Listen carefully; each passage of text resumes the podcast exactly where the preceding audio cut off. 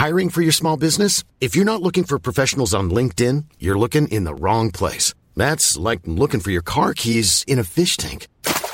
LinkedIn helps you hire professionals you can't find anywhere else, even those who aren't actively searching for a new job but might be open to the perfect role. In a given month, over 70% of LinkedIn users don't even visit other leading job sites. So start looking in the right place. With LinkedIn, you can hire professionals like a professional. Post your free job on linkedin.com slash people today.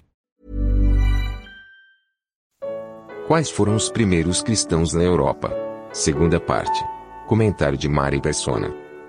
E o Senhor abre o coração dela, porque o Senhor abrindo o coração não há o que feche.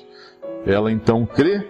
E depois que foi batizada, versículo 15, ela e sua casa, e esse sua casa não é só família, provavelmente inclui também os servos, porque uma casa naquele tempo era toda a estrutura familiar que incluía também as pessoas que moravam na casa como servos. E ela, por ser uma mulher uh, aparentemente muito rica aqui, porque ela é uma negociante de púrpura, morando em outra cidade, de, tinha condições de viajar e tudo mais, ela devia ter servos, e todos ali acabam crendo e são batizados. E ela, se haveis julgado que eu seja fiel ao Senhor, entrai em minha casa e ficai ali. E nos constrangeu a, a isso.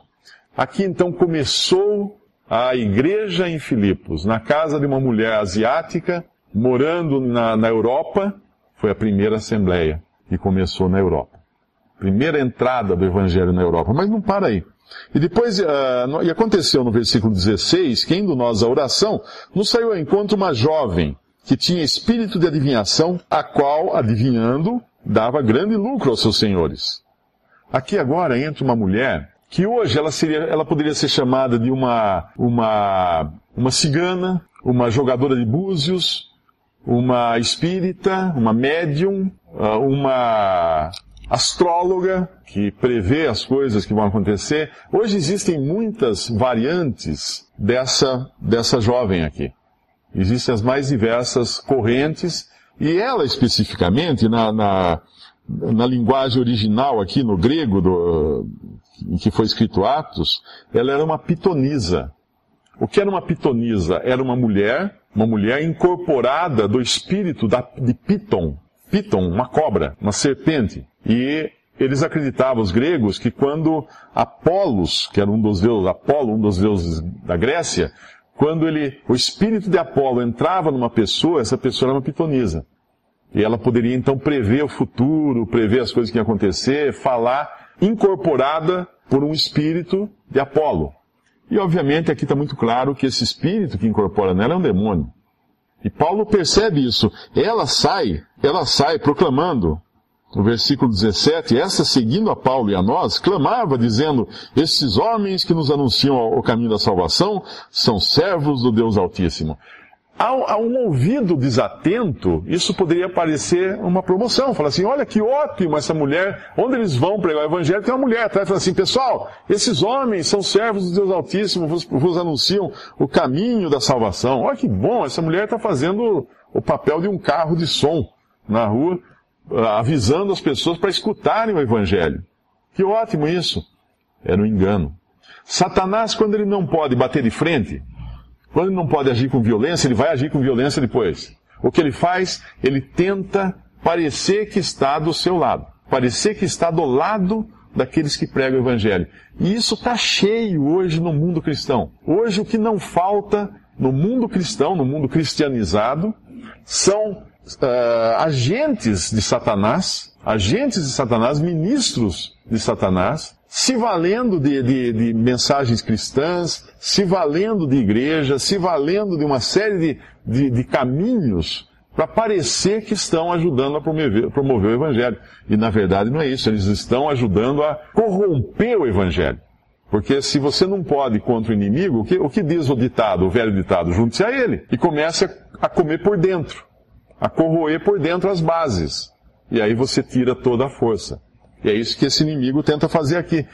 E Paulo percebe isso, e ele fez, ela faz isso por muitos dias no versículo 18, mas Paulo, perturbado, voltou-se e disse ao Espírito, em nome de Jesus Cristo, te mando que saias dela. E na mesma hora saiu.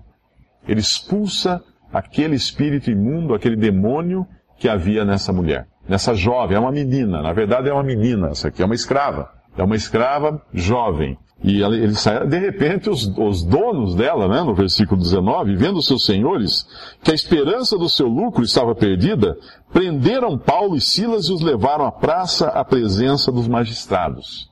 Vamos transportar isso aqui para o dia de hoje, só para a gente entender, uh, dentro da nossa cultura, o que acontece aqui. Imagine uma prostituta que vive na rua, que vive na rua, trabalhando como prostituta na rua, e ela tem lá um cafetão, que ela tem o cara que explora ela. Isso é muito comum nas grandes cidades, ter um cara com várias prostitutas e ele ganha uma, uma comissão do que ela ganha. Aí uma pessoa vai lá e prega o evangelho para uma prostituta dessa, e ela se converte a Cristo e abandona a prostituição. Eu pergunto, o dono dela vai ficar contente? Não. Ele vai odiar isso. Ele vai detestar isso. E o que acontece é que os donos dela detestam porque eles agora perderam a fonte de lucro dele, deles.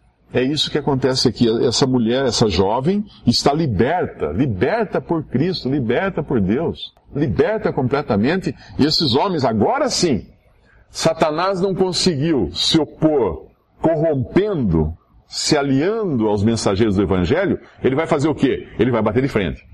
Ele vai virar agora um leão contra, para brigar, para atacar, né? No momento ele é como um anjo, um anjo de justiça querendo parecer anjo de justiça. Quando ele não consegue, ele vira um leão em redor, tentando destruir. É assim que faz aqui Satanás. Essa é a sua estratégia.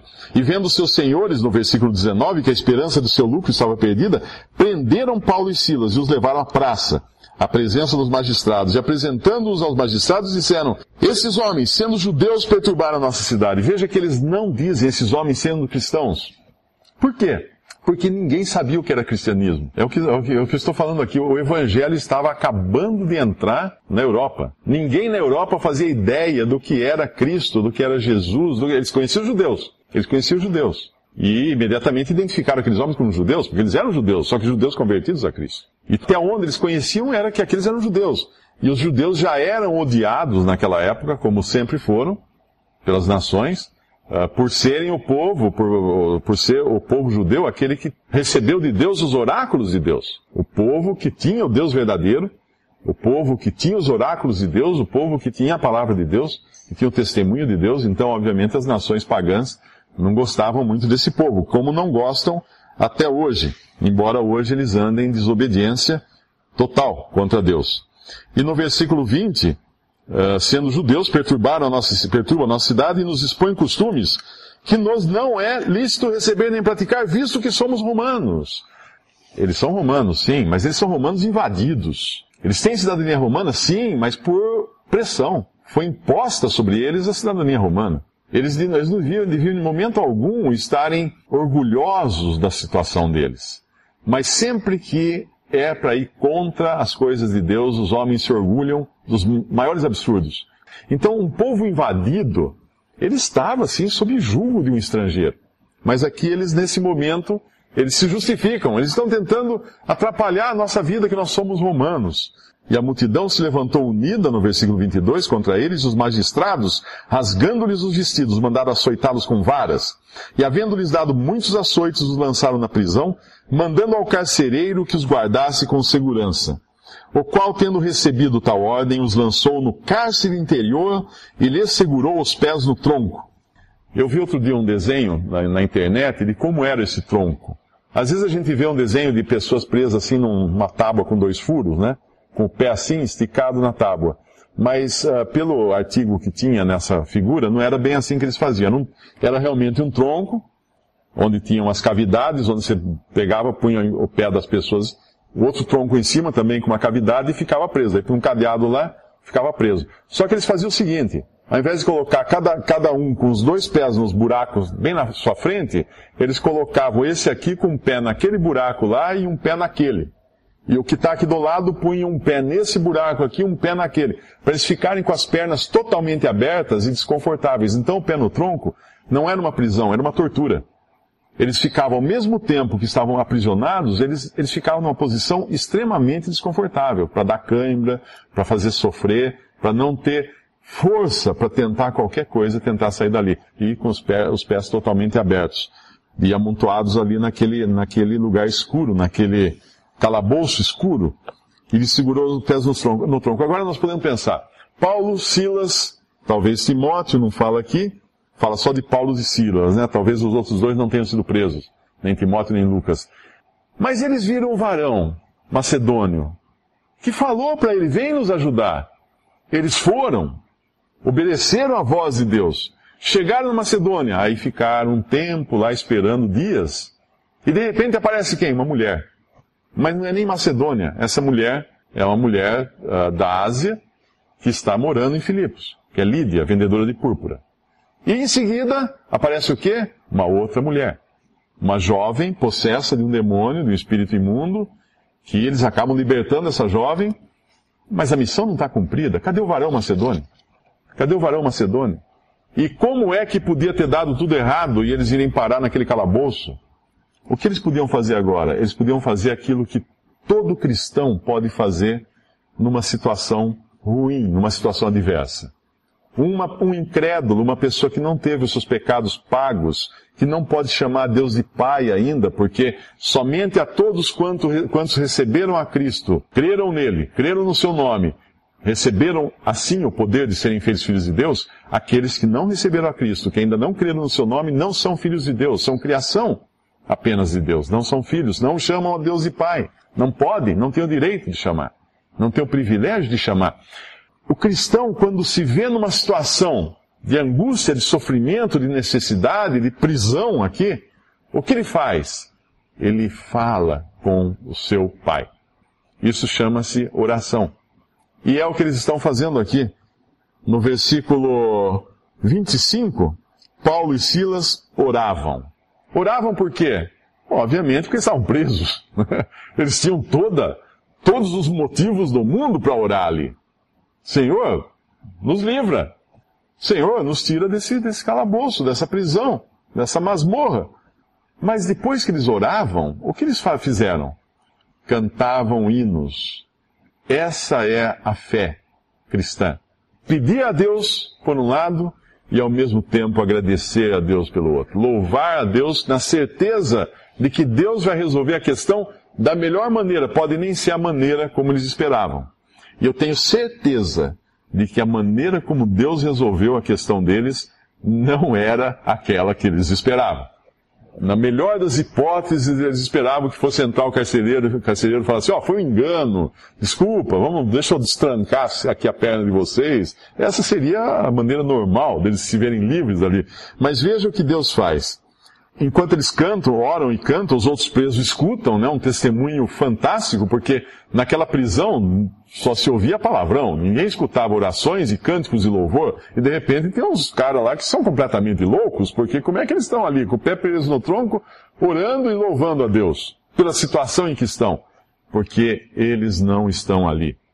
Eles estão na presença de Deus, e quando qualquer cristão está na presença de Deus, ele tem tudo todas as razões para louvar a Deus, porque ele foi liberto de uma prisão muito maior, muito pior.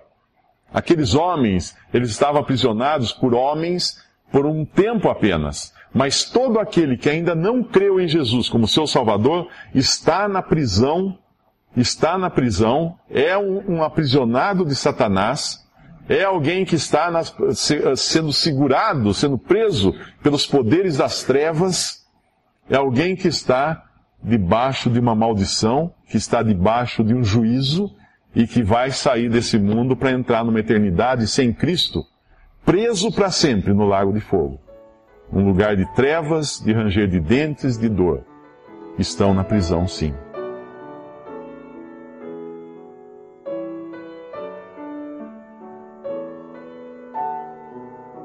Visite respondi.com.br Visite também 3minutos.net.